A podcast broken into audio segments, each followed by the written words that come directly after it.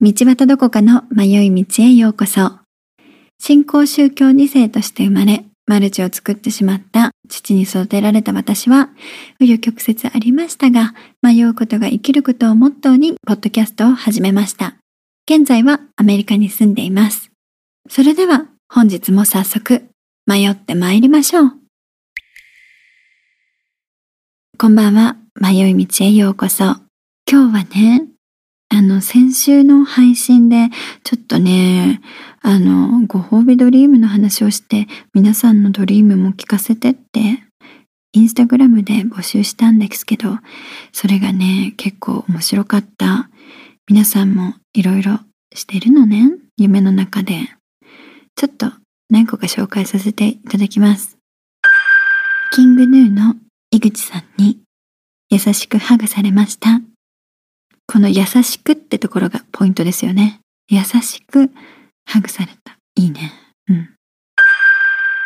バンクシー氏が我が家に来て、絵を描きたいから紙ある？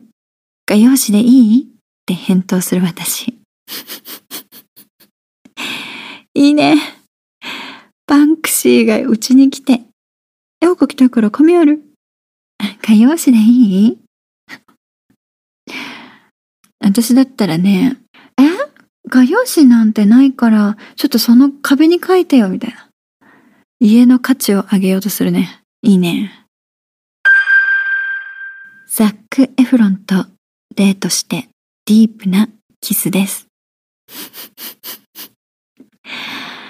ザック・エフロンいいよね。かっこいいよね。マッチョ、最近めちゃくちゃマッチョになったしね。で、デートしてディープキスまでするんだ。ディープキスする。キスするときに相手の手とか自分の手がどこにあるかっていうの大切よね。何の話？キムタクと五郎ちゃんが私の取り合いをした夢。五郎ちゃんがさ、木村くんはいつも僕の好きな人を取る。そうやって取る？いつも取る？あ、ゴロうっせえよ。俺が誰を好きになろうと、俺の勝手だろ？う。とかって言って取り合ってんのかな？いいですね。小道を行くと突き当たりのベンチに座ったイ・ビョンホンが一緒に座るように手招きをする。キスあり。あ、ここでもキスしちゃってる。このさ、小道を行くと突き当たりのベンチっていうね、小道を歩いて 突き当たりのベンチに座ったイ・ビョンホン。あ、だから、あの、ベンチにイ・ビョンホンがいて、こっちにおいでよって手招きをしてるわけか。で、そこに行ったらキスされちゃったってやつ。いいね。いい夢だね。中学時代に片思いでものすごく大好きだった生徒会長といい感じ。生徒会長か。私生徒会長にあんまいい思い出ないな。でもいいね、この夢。なんか憧れの先輩に、といい感じになっちゃったって感じ。お便りもね、いただいたの夢のことで。多分文字数収まらなかったのかなちょっと紹介しますね。ラジオネーム、ゆゆゆゆゆさん。こんにちは。いつも楽しく聞いています。少し遅くなりましたが、前回の配信聞かせていただきました。どこかさんのご褒美ドリーム、最高でした。どこかさんのお相手はニノだったんですね。私は過去に相葉くんと松潤から言い寄られていたので、お相手が被っていなくて安心しました。よかった、被ってなくて。私あんまりニノね、意識したことないかったんだけど、夢ではニノだったね。本当は大野くんが好きなんだけどね。私。ちなみに私は相葉くんとちょっと仲良くなっていた頃に松潤からドストレートに告白されました。でも私には旦那がいるのでと言って松潤を振ってしまったんです。目覚めてからもったいなかったと後悔しつつも、松潤を振った女の自意識で過ごした時間はなかなか心地の良いものだったことを思い出しました。過去の栄光を思い出させてくださりありがとうございました。過去の栄光だね。うん、そうだ。これは過去の栄光だ。うんうん。わかるななんかさ、夢の中でも真面目に、あ、私は人妻なんでみたいなこと言ってる自分がいて、起きた時に、あ、あ、待って待って待って待って待って待って、うん、いい、うん、夢だった夢だった、戻して、戻してっていう時、ありますよね。どんな夢を見てるんでしょうか？これからもいい夢見てくださいね。少し前にお便りをいただいてたのですが、それを読ませていただきます。少し前って言っても結構前なんですけどね。迷い道ネーム、前髪だけ白髪さん。友人がライフコーチを名乗り始めました。聞くところによると職場の人間関係に悩み、メンタルトレーナーにお世話になってから、そのトレーナーの知り合いの占い師やライフコーチとつながって退職した後にコーチングの勉強をしているそうです。私はライフコーチが何なのかよくわからないのですが、どうもうさんくさいというか、ネットワークビジネスに近いのでは？と感じています。ライフコーチで検索してみても、ライフコーチを求めている人向けの紹介か、いい加減なライフコーチもいるので怪しむのは仕方ない。私こそが本物のライフコーチだ。といったような内容のさらに怪しいサイトしか見つからず、結局わからずじまいです。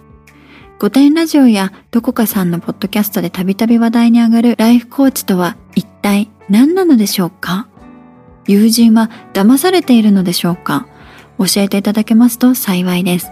これからも配信楽しみにしています。ありがとうございます。これ、あのね、教科書通りのライフコーチのなり方ですね、これは。職場の人間関係に悩み、メンタルトレーナーのところに行く。そして、そのお世話になったから、そのトレーナーの知り合いの占い師とかライフコーチを紹介されて、で、気分が上がって、退職して、コーチングの勉強をして、ライフコーチを名乗り始めた。はい、教科書通りですね。うん。ミッドライフクライシスっていう言葉を聞いたことがありますか？この方何歳なのかはちょっとわからないのですが、私の経験上、これをね、あの、やるのはミッドライフクライシスの人にとっても多いと思っております。翔ちゃんがゲストに来てくださった回でも少し話したんですけど、それはね、多分翔ちゃん若い時にやったでしょ？何歳、翔ちゃんが何歳だったかはちょっとわからないけど、多分30歳前半とか20代後半でやられたのじゃないでしょうか。私もね、それくらいの年は、いやでもな、まあ私はね、この、なんというか、生まれてから、生まれてからではないけど、あのもうティーンとかの時に、あの自己啓発本はね、かなり読んでた方だったんですよね。父親の影響で。いろんな講座とか、あのマルチの、あの、集会に出ていたので、それでかなりね、あの、そういうのは鍛えられてた方だと思うんですけど、ねえ。だけど、あの、こうね、ズドンってハマっちゃう人っていうのは、このミッドライフクライシスと呼ばれるような、えっ、と、うん、年の人たちが多いなって私は思うんです。抜けられるのはね、その前にやった人とか、20代とかでやった人だったら、まだね、あの、うん、抜けられたりもするけど、このミドルエイジで始めちゃうとなかなか難しいところがありますよね。では、ミッドライフクライシスとは何なのでしょうか？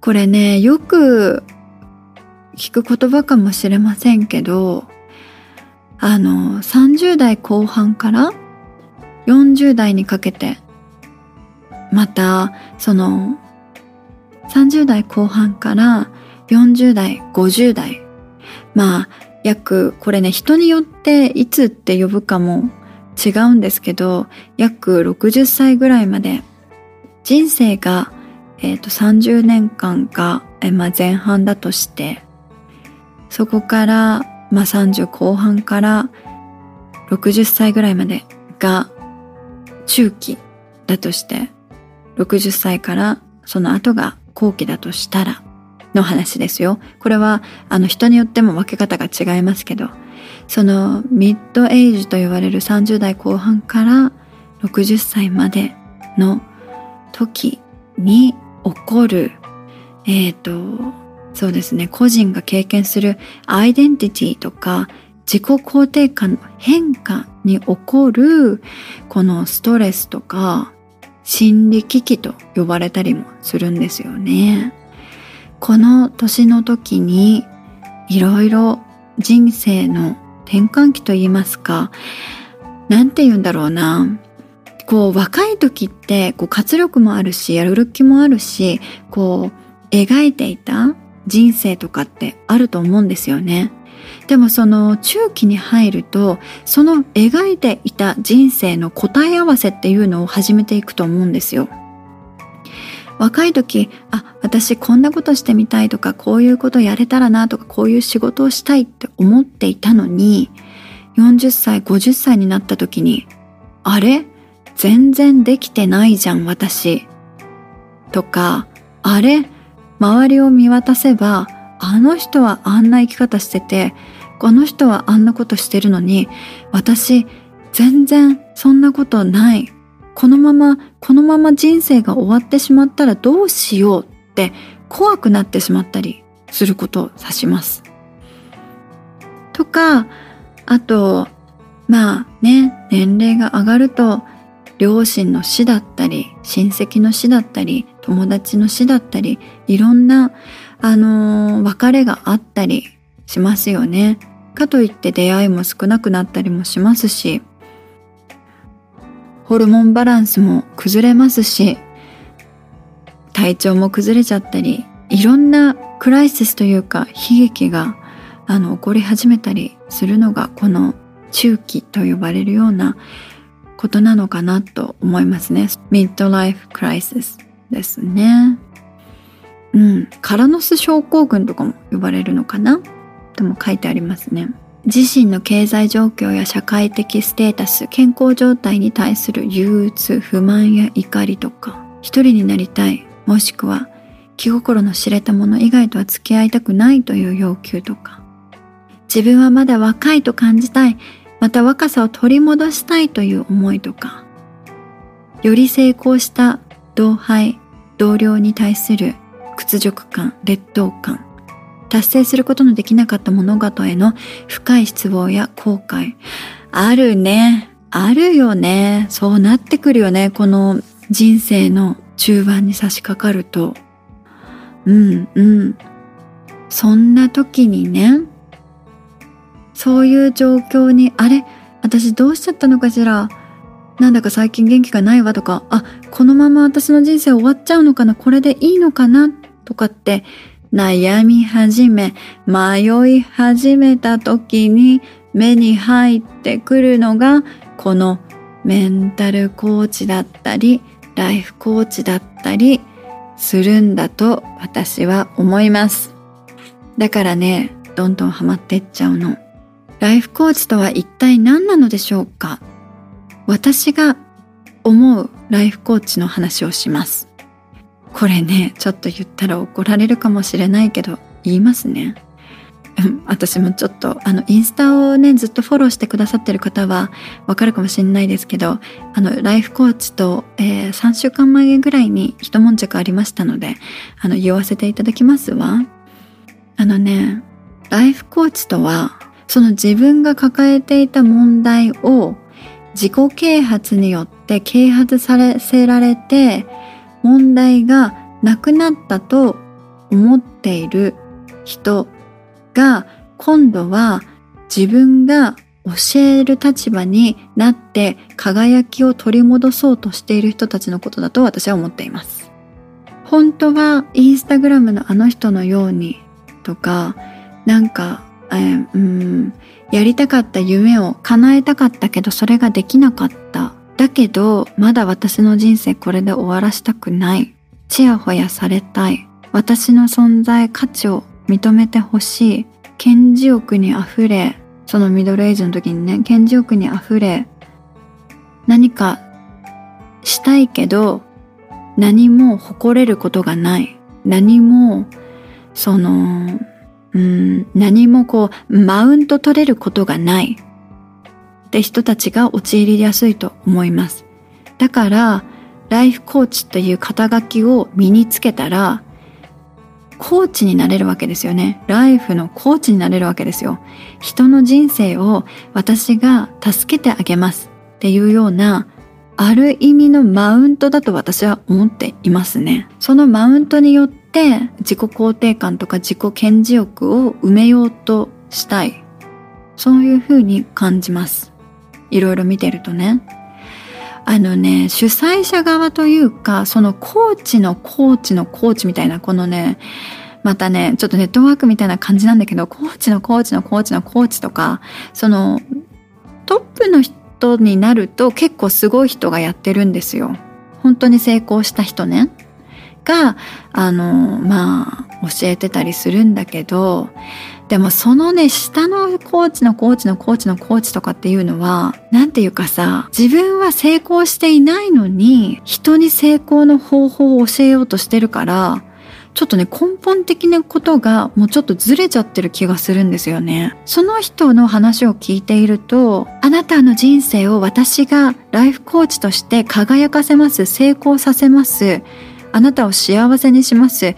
えっ、ー、と、お金も美も成功もすべて私の講座を受けたらあなたに届けますよみたいなことを言ってる人がほとんどなんですけどでもさ、その人のことをね、調べると、その人は成功してないのよ。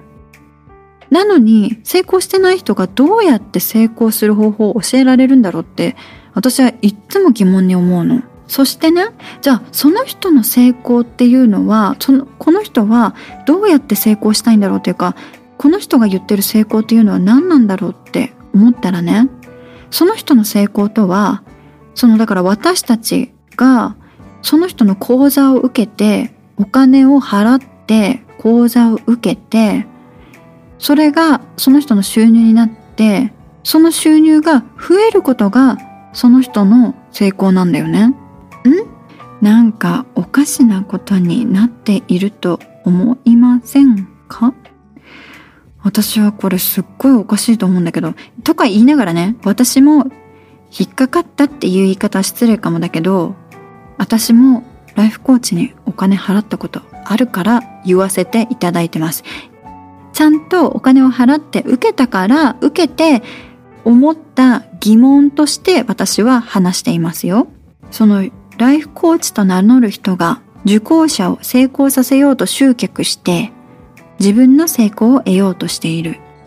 またね、なんというか、がこのおっしゃる通りこのネットワークビジネスみたいなところがあるんですよね。その直接的な収入とかリターンとかじゃなかったとしてもそのコーチのコーチのコーチのコーチみたいな話なんですよ。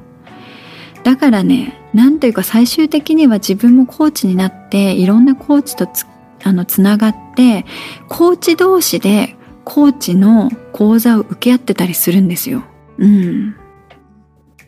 だからね、このライフコーチと名乗る人もかなりの支出があると思いますよ。だってその人でさえライフコーチと名乗る人もそのライフコーチのコーチの講座を受け続けてたりするからね。うん。いや、これ実際の話ですよ。私の知り合いがそうですけど。はい。とかね、なんかね、最近はね、このさ、今言ったけど、ちょっと、ミッドライフクライシスの人たちって、こう、ちょっと自分の人生にハイライトが欲しいじゃない？だからさ、そういうの主催者分かってるんだよね。頭のいい成功者たちは。そのトップのトップってことね。だからさライフコーチを集めてコーチたちの中でミスコンとかやってんの。でねそのミスコンっていうのはあのただのミスコンじゃなくてミスコンってさこう応募して審査とかじゃん。でもその応募が応募でもないのよ。このミスコンに参加するにはこの美の講座付きみたいなビューティー講座付きミスコンで30万円くらいをその出してミスコンに出るの。だからなんていうか出来レースなんだよね。で、ファイナリストに選ばれましたとかって言ってみんな言ってんだけど、その講座さ、受けた人は全員ファイナリストなのよ。うん。なんというか。でもね、それを、あの、きらびやかに Facebook とかに載せてて、ああ、この人何十万払って自分のこの、なんて言うんだろう、ミスコンに出ましたって言いたい、私頑張ってますって言いたいがために、頑張ってるんだなって思ったらね、うん、なんか考えさせられるんだけどね。で、その人とこの前話したのよ。で、さあ、それにはまだ続きがあるわけよ。第1回があったら第2回もあったりするわけじゃない？で、結構さ、100万ぐらいかかるの。だって。しかもそれ、日本じゃなくて海外でやったりするのよ。そのライ特別ライブコーチ、コーチングのための、なん、うん、日本開催じゃなくて海外だから。で、その大会をやったり、その合宿というか、そのセミナーをやったりするの。だからそれ行くのに100万ぐらいかかるんだって。でさそれ1回目行ってじゃあ2回目どうするのって聞いたら行かないってその時は言ってたんだよね。であよかった。そうだよね。自分がカモにならない限りはやっててもいいけどそう何回も続けちゃったりしてカモになっちゃったら本末転倒だものね、みたいなことをさ、ちょっとさ、私もいけすかない嫌な女だからチクって言っちゃったわけ。で、うん、いや、そうなのよ、本当に。これは主催者が儲かる話だから、私は行かないって言ってたの。言ってたのよ。でもさ、そこから月日が経って、この間、共通の他の友達と話したら、あの人、第2回大会行くみたいよって聞いてね。わあこれってある意味もう抜け出せないのかもって私は思ったんですね。宗教とかともやっぱ似てるなとも思ったしというよりもまあなんか洗脳っていうワードも感じたしあとねなんていうかギャンブルみたいな感じ。このギャンブルする時ってすごいもう高揚してすごいさもうワクワクと excited なわけじゃない。こう楽しい、すごい最高って感じてるわけよね。でもそれがなくなると、あれってなって、またギャンブルに行ってしまうとか、やっぱり当たった時のこの、うん、あの気持ちは忘れられないんだろうね。それをまた欲しくなっちゃうんだろうね。だから行くんだね。何かしらの依存症と同じような感覚なのかなって周りがどんなに止めても言ってしまう感じ。うん。そこをねうまくマネタイズしてるのが新しい形でのコーチングとかなのかなって私は思いました。全てのコーチングがそうと言ってるわけでもないしじゃないんだけどね私の知ってる範囲でのお話です。目に見えない価値に金銭が発生するところっていうのはそういう要素が含まれているなって私は思いますね。このご友人がどのようなライフコーチをされているのかわからないけどでもさそれで救われてるなら私は何度も言いますがいいと思いますよ。これをね私は否定はしていませんそれで救われている人がいるっていうのは本当によく思うし私の意見はこうだけど彼女はその私の知り合いのねライフコーチもそれで、あ、救われてて自分が私輝いている。こんな私大好きって思えるんだったら、それはそれでいいのではないでしょうか。だから見守っていますね。うん。ていうかもう見守るしかできないですよね。ここでやめなんとかって言ってもやめれないわけです。なので見守るしかないですね。でもこの人生のミッドライフと言われる年の木ってそういう風になってしまう気持ち私もわかります。これ引っかかるとか引っかからないじゃなくてしっかりと地に足つけて自分の人生を歩んでいることができたらそれはそれでいいのではないでしょうか。それで楽しいんだったらいいのではないでしょうか。私もこれからどうなるかわかんないしもしかしたらライフコーチとかやり始めてるかもしれないしわかんないんだけどね。だけど私が思うライフコーチとはそういう今お話ししたような人たちのことを言うと思います。すべてではないです。もう一回言いますよ。すべての人ではないです。私が知っていたり、私が経験した範囲でお話ししました。ご容赦ください。本日もお聴きくださりありがとうございます。道端どこかの迷い道では Twitter、Instagram をやっています。ハッシュタグどこ道または道端どこかの迷い道で感想などご投稿くださいね。またお便りも募集しています。概要欄の URL からぜひお寄せください。それではまた火曜日この時間にお会いいたしましょう。Goodbye.